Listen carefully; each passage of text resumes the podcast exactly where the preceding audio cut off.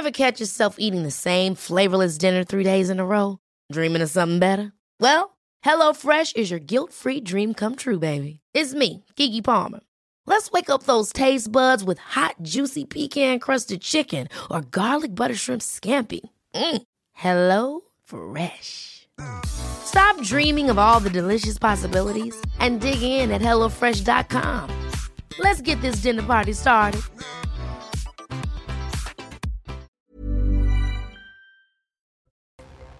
Encore une manifestation interdite à Paris. Elle devait se tenir ce samedi après-midi, place de la République. Un rassemblement contre les violences policières. Stop aux violences d'État, pouvait-on lire sur certaines pancartes? Car oui, un petit comité a malgré tout fait acte de présence, dont certaines écharpes tricolores. Les Français s'impatientent. Emmanuel Macron doit prendre la parole prochainement. Le président de la République a fait le choix de ne pas s'exprimer lors de la fête nationale. En attendant, les Français plutôt déçus, ont dressé leur propre bilan des 100 jours dits d'apaisement. Dans les Alpes de Haute-Provence, toujours aucune nouvelle du petit Émile, disparu depuis une semaine. Par un arrêté municipal, le maire a interdit l'accès à toute personne étrangère au hameau du Haut-Vernay. On fera le point dans cette édition. Enfin, l'actualité est aussi sportive. Pour la 14e étape du Tour de France, Carlos Rodriguez est sorti vainqueur à Morzine les Portes du Soleil. Ce samedi, dans les Alpes, a été marqué par de nombreuses chutes et l'abandon du Français Romain Bardet. On en parle dans votre journal des sports.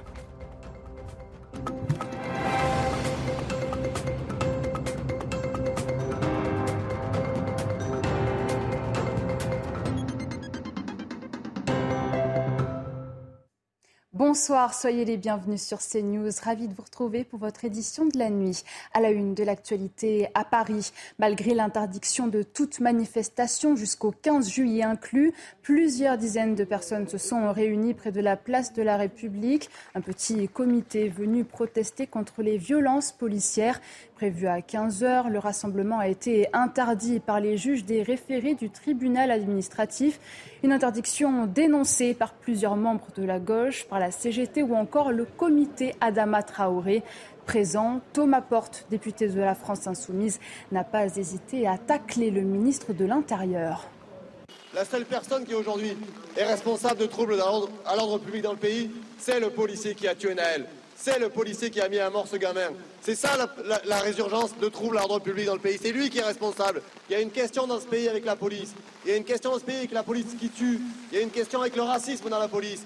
Il y a une question avec les discriminations au sein de la police. Gérald Darmanin n'est pas le ministre de l'Intérieur. Gérald Darmanin, c'est le ministre des violences policières. C'est le porte-parole du syndicat Alliance. C'est quelqu'un qui est au service des violences policières, qui les couvre, qui les encourage. Et nous le combattrons jusqu'au bout. Il n'y a pas eu de discours présidentiel pour le 14 juillet, mais Emmanuel Macron doit prendre la parole prochainement. Pour l'heure, ni la date ni la forme de son allocution ne sont connus. Alors que peut annoncer le président de la République? Élément de réponse avec Thomas Bonnet. Emmanuel Macron va s'exprimer dans les prochains jours. Voilà ce qu'annonce l'Élysée, sans toutefois préciser la forme de cette déclaration du président de la République. C'est lui-même qui avait fixé ce cap à la mi-avril en évoquant ces 100 jours d'apaisement. Le compte n'y est pas, a priori, pour les Français, en tout cas ceux qui ont été interrogés dans le cadre d'un sondage Odoxa pour le Figaro euh, paru ce vendredi, sondage dans lequel on découvre que 78% des Français estiment qu'Emmanuel Macron n'a pas atteint euh, ses objectifs, notamment sur le dossier de la justice et de l'ordre. Évidemment, c'est le fruit des nuits d'émeutes qui ont touché le territoire. Les Français attendent donc des réponses de la part du chef de l'État qui pourrait être tenté d'annoncer un remaniement ministériel. C'est là encore une hypothèse qui plane depuis maintenant plusieurs semaines. Va-t-il changer de Premier ministre? C'est en tout cas le souhait d'une majorité de Français. Là encore, selon ce sondage, ils sont 65% à estimer qu'il est temps de changer Elisabeth Borne et de la remplacer par un nouveau euh, Premier ministre. Est-ce qu'Emmanuel Macron va bouleverser les équilibres politiques C'est une possibilité. Il pourrait par exemple être tenté de nommer un Premier ministre de droite alors qu'il y a la loi immigration qui sera étudiée à l'Assemblée à la rentrée prochaine. Dans les Alpes de Haute-Provence, le petit Émile a disparu depuis maintenant une semaine. Le garçon de deux ans et demi a été aperçu pour la dernière fois samedi dernier à 17h15 par deux voisins. Le hameau du Haut-Vernay a été fouillé de fond en comble en vain. On fait le point avec notre envoyé spécial Célia Barotte. C'est par un arrêté municipal que le maire du Vernet, François Balic, a décidé d'interdire l'accès et la circulation à toute personne étrangère euh, au hameau du Haut-Vernet pour protéger le bon déroulement de l'enquête, mais aussi respecter l'intimité de la famille d'Émile et des riverains. L'élu local espère un retour à la tranquillité, un retour à la normale et garde espoir de retrouver euh, le petit garçon âgé euh, de deux ans et demi. Les habitants effectuent un filtrage sur cette route qui relie le hameau au reste du village. Les investigations, quant elles, ont pris une toute autre tournure. Pour l'instant, il y a des analyses qui sont en cours concernant les éléments, les indices qui ont été euh, trouvés sur le terrain lors des derniers ratissages, lors des dernières fouilles. Les auditions euh, sont en cours et les plus de 1200 appels reçus grâce à l'appel à témoins sont analysés. Même chose pour les relevés téléphoniques des habitants. Le procureur de la République de Digne-les-Bains n'a donné aucune piste concernant euh, euh, l'explication de cette disparition euh, très inquiétante, mais il appelle à la méfiance quant aux cagnottes, ces fausses cagnottes qui sont actuellement en ligne au nom de la famille d'Émile. Pour l'instant, ces cagnottes ne sont pas du ressort de la famille et le procureur de la République espère qu'elles soient fermées très rapidement. Dans le village de Kiers, la sécurité est de rigueur. Centre géographique de la Seine-et-Marne, Kiers est l'un des premiers villages à bénéficier des subventions du bouclier de sécurité du département. Un succès avec 114 dossiers validés en un peu plus d'un an. Le déploiement de la vidéoprotection porte ses fruits, mais ne fait pas pour autant l'unanimité du côté des habitants. Reportage de Marine Sabourin, Olivier Gangloff et Sarah Fenzari. Kiers, c'est deux hameaux, 661 habitants et 33 caméras de vidéoprotection. La nouvelle équipe municipale a tenu son engagement de campagne, protéger le village d'éventuels contrevenants en tout genre. Avant 2020, on avait une dizaine de cambriolages par an hein, de déclarés. Euh, aujourd'hui, on est à juillet 2023 et depuis euh, janvier 2023, date de la mise en place de la vidéoprotection, j'en suis à zéro. Des installations qui ont un effet dissuasif que la grande majorité des habitants valident. Je trouve que c'est une bonne idée, ça rassure un peu au niveau des vols, au niveau de, tout ce qui pourrait se passer dans le, village. On est assez content puisque je trouve on trouve qu'elles sont à des points stratégiques quand même, et surtout nous on en a une juste là euh, à côté de notre maison, donc on est assez content. Euh, disons que dans les rues, même nos enfants, euh, bon, ils sont de bas âge, mais plus tard, voilà quoi, on sait que s'il y a quoi que ce soit, on pourra regarder des caméras. Quand d'autres reste dubitatif. Personnellement, je suis pas trop favorable à ça. Euh, maintenant, ça aller. Hein. Pourquoi vous n'êtes pas favorable? Bah, On entend pas mal de choses là-dessus maintenant, euh, les, reconnaissances euh, faciales et compagnie. Ces installations ont coûté 200 000 euros hors taxes, financées à 70% par la région et le département. Dans le volet judiciaire, l'homme suspecté d'avoir tué une femme en la poussant sur les rails d'un RER e à Paris ce vendredi avait déjà été mis en cause pour des faits similaires en 2011. Placé en garde à vue, l'individu a été transféré en infirmerie psychiatrique. Tanguy Hamon. Le suspect dans l'affaire de cette femme poussée sur les rails du RERB et qui est morte percutée par une rame est un récidiviste. L'information nous a été confirmée de sources judiciaires. L'individu, un homme de 42 ans né en Guinée, avait en effet déjà poussé quelqu'un sur des rails. C'était dans 2011, c'était à Paris. Il s'agissait cette fois du métro et le conducteur avait eu le temps de freiner avant de percuter la victime. Une procédure pour tentative d'homicide volontaire avait été ouverte, mais elle s'était conclue par un non-lieu pour cause d'irresponsabilité pénale. Concernant l'affaire de vendredi, une enquête pour assassinat a été ouverte. Le suspect avait été placé en garde à vue, mais il a finalement été conduit à l'infirmerie psychiatrique. Son état semble en effet assez dégradé selon nos informations. Chose très inquiétante le concernant, au moment de son interpellation par les forces de l'ordre, il leur avait déclaré qu'il comptait encore tuer un enfant ou une personne âgée. C'est un fléau dont les femmes sont majoritairement victimes. Le harcèlement de rue pollue notre société. À Paris, la mairie du 10e arrondissement a mis en place des actions de sensibilisation pour tenter d'endiguer le problème. Mais ces actions sont-elles suffisantes? Élément de réponse avec Marine Sabourin et Charles Pousseau. Des regards insistants, du harcèlement et parfois même de la violence. Des attitudes régulièrement constatées par ces femmes près de la gare du Nord. Des garçons qui demandent des réseaux et qui continuent à forcer lorsqu'on leur dit non. Quand on est en heure de pointe, où euh, ils vont être effectivement euh, un, peu, un, peu intrusifs, euh, le regard, voire se coller un peu, un peu trop près de soi. Ah, t'es bonne, t'as pas un snap, ça fait peur? Bah, on sait pas ce qui se passe après. Pour lutter contre le harcèlement de rue, la mairie du 10e arrondissement a mis en place des actions de sensibilisation animées par des policiers et agents de la SNCF. Mais d'autres mesures restent à prendre selon la maire de l'arrondissement. Des aménagements sont possibles, un meilleur éclairage par exemple, la mise en place de safe place chez des commerçants et bien sûr la formation de policiers nationaux et municipaux au harcèlement sexuel et sexiste. Les femmes rencontrées, elles, suggèrent davantage de moyens humains sur place. Plus de gendarmes, on va dire.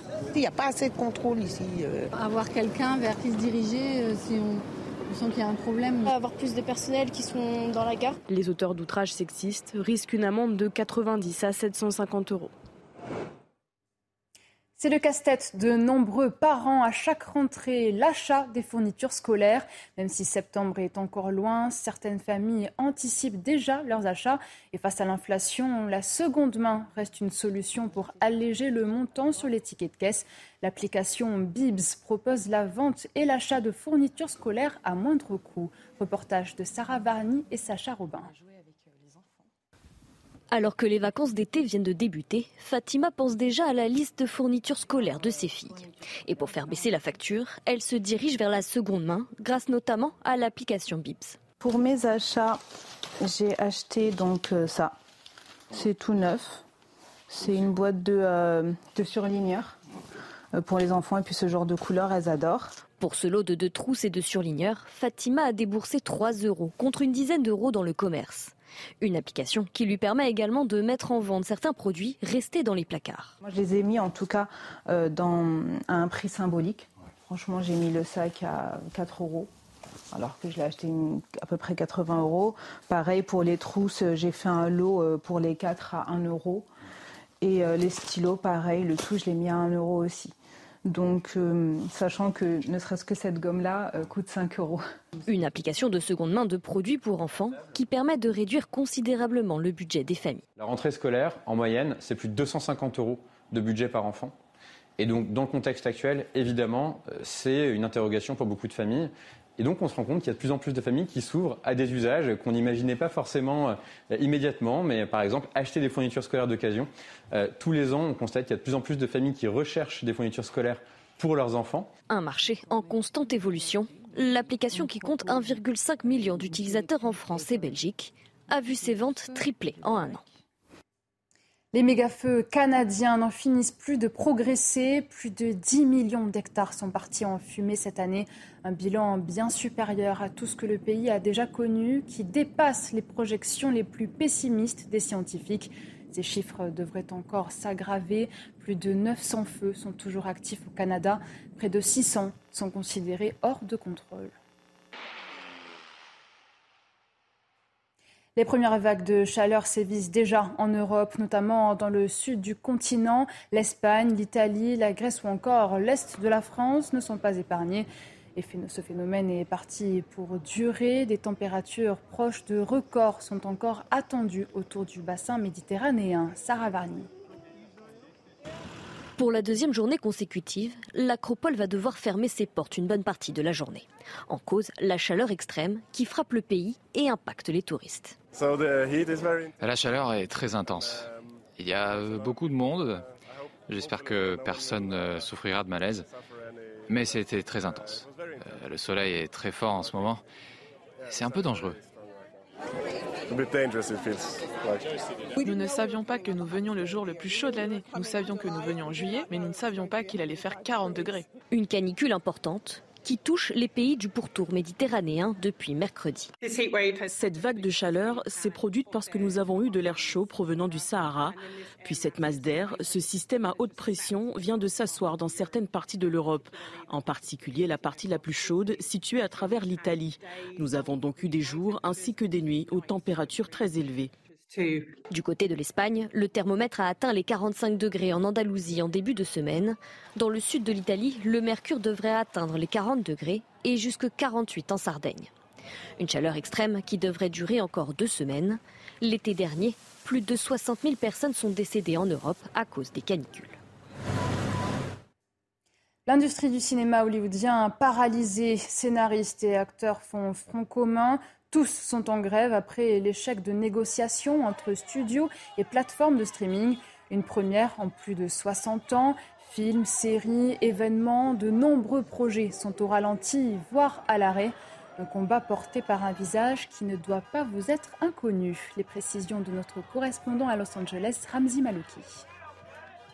Elle s'appelle Fran Drescher, connue mondialement pour son personnage de nounou dans la série Une nounou d'enfer. Elle assume aujourd'hui un tout autre rôle, celui de présidente de SAG-AFTRA, le puissant syndicat des acteurs.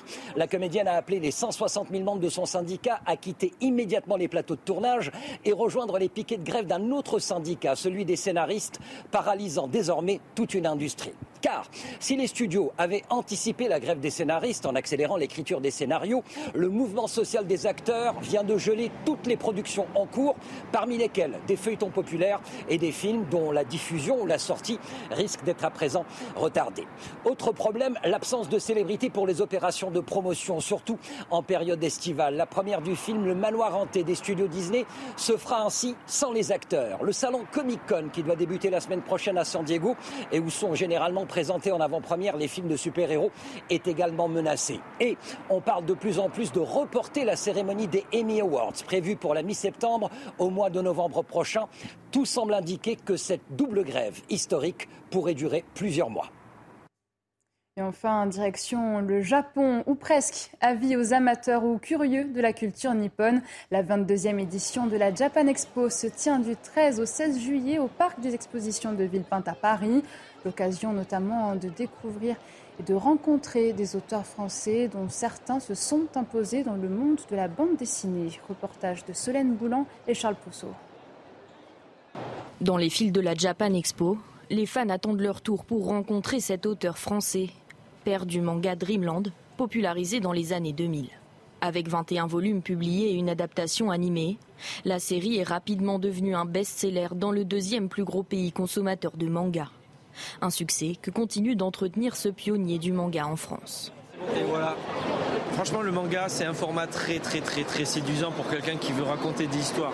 On a 200 pages, on a un rythme de tome qui est un peu à la sérialisation, donc euh, le lecteur est habitué à avoir un cliffhanger à la dernière page, donc tu joues avec l'envie, l'attente du lecteur. La BD, on appelle ça le cinéma du pauvre, parce qu'avec un crayon et des feuilles, tu fais voyager les gens. Un peu plus loin, c'est le webtoon qui suscite l'intérêt des visiteurs.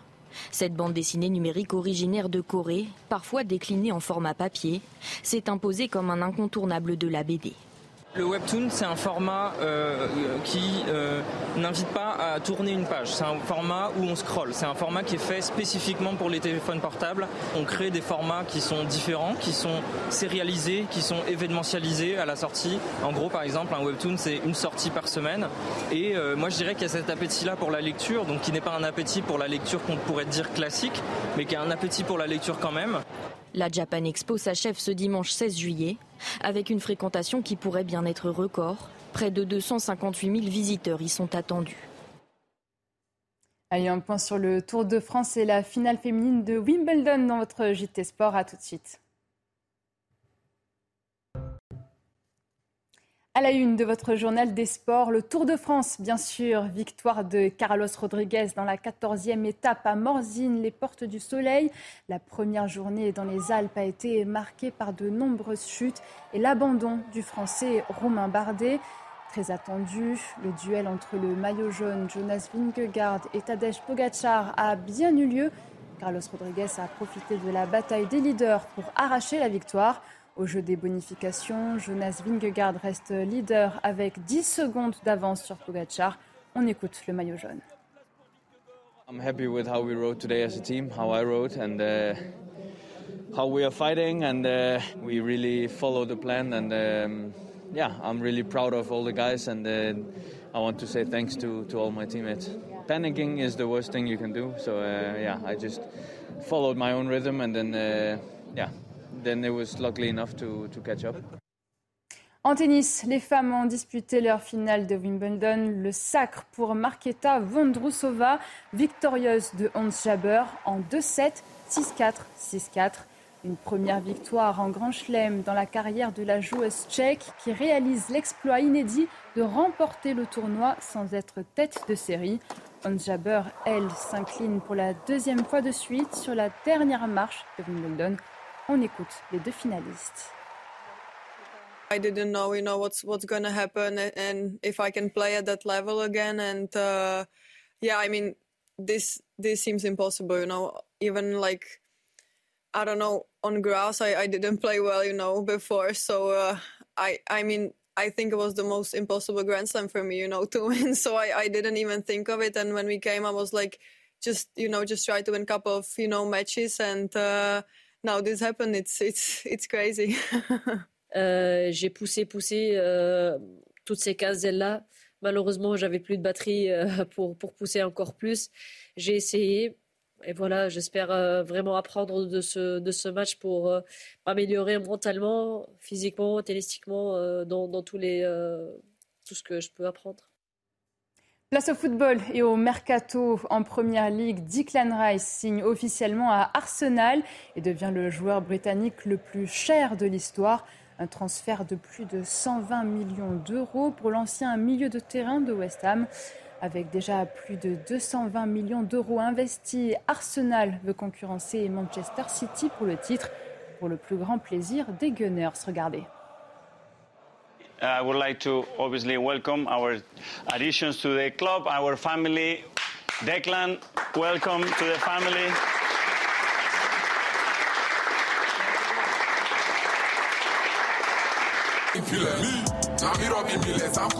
Yeah, I'll say a few words. Um, I'm really looking forward to playing with you all, to sharing many good moments together.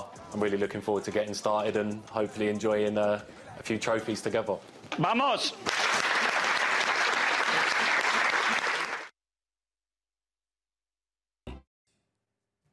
C'est la fin de cette édition. Merci à tous de l'avoir suivi. L'information se poursuit sur CNews. Dans un instant, nous reviendrons sur cette manifestation interdite à Paris. Un rassemblement initialement prévu contre les violences policières. Un petit comité a bravé cette interdiction près de la place de la République. Des membres de la gauche, la CGT ou encore le comité Adama Traoré avaient dénoncé un signe évident d'autoritarisme. A tout de suite sur CNews. Retrouvez tous nos programmes et plus sur cnews.fr.